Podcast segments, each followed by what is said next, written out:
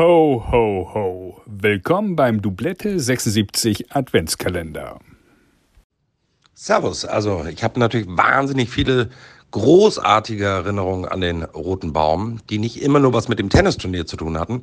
Denn da ich das große Glück und das Privileg hatte, beim Club an der Alster sowohl Hockey als auch Tennis zu spielen, war ich natürlich sehr, sehr oft auf dem Center Court und auch manchmal abends in weiblicher Begleitung. Als wir noch sehr jugendlich waren, haben wir uns dahin immer verkrümelt. Und eine meiner ersten äh, Küsse hatte ich tatsächlich ganz oben in der letzten Reihe auf dem Center Court zu später Abendstund.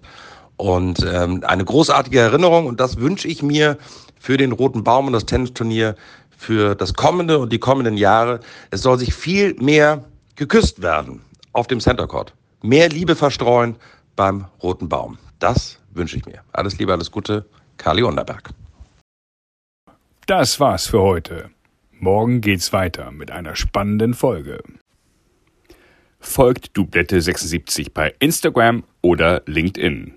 Dublette 76 wird präsentiert von Brainseeker Consulting.